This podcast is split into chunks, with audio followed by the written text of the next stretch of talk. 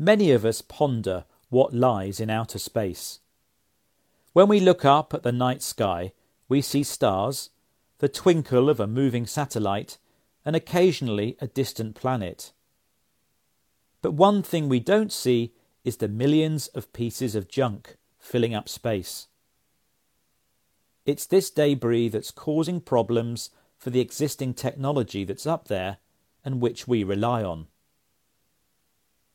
The amount of space junk is increasing.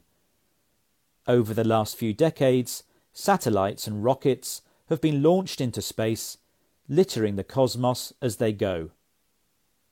It's estimated there are now millions of discarded pieces of metal and other materials in orbit.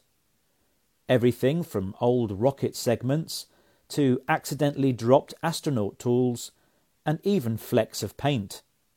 The fear is that if we don't start taking this litter out of the sky soon, it will become a significant threat to active satellites.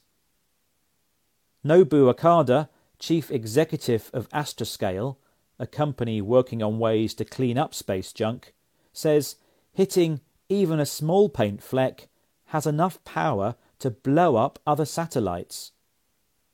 Several ideas are being looked at to capture the debris floating around in space. In 2018, the Remove Debris spacecraft carried out various experiments, including testing a net that could snare a satellite and firing a harpoon at a target in orbit to try to catch it. This year, the UK Space Agency is helping to fund new approaches to tracking satellites and debris in space. Jacob Greer from UKSA told the BBC Space surveillance and tracking is one of the key things we can do to keep safe those satellites we rely on now and to make sure certain orbits don't become inaccessible for future generations because there's too much debris in them. It's clear that a solution is needed so a celestial deep clean can take place.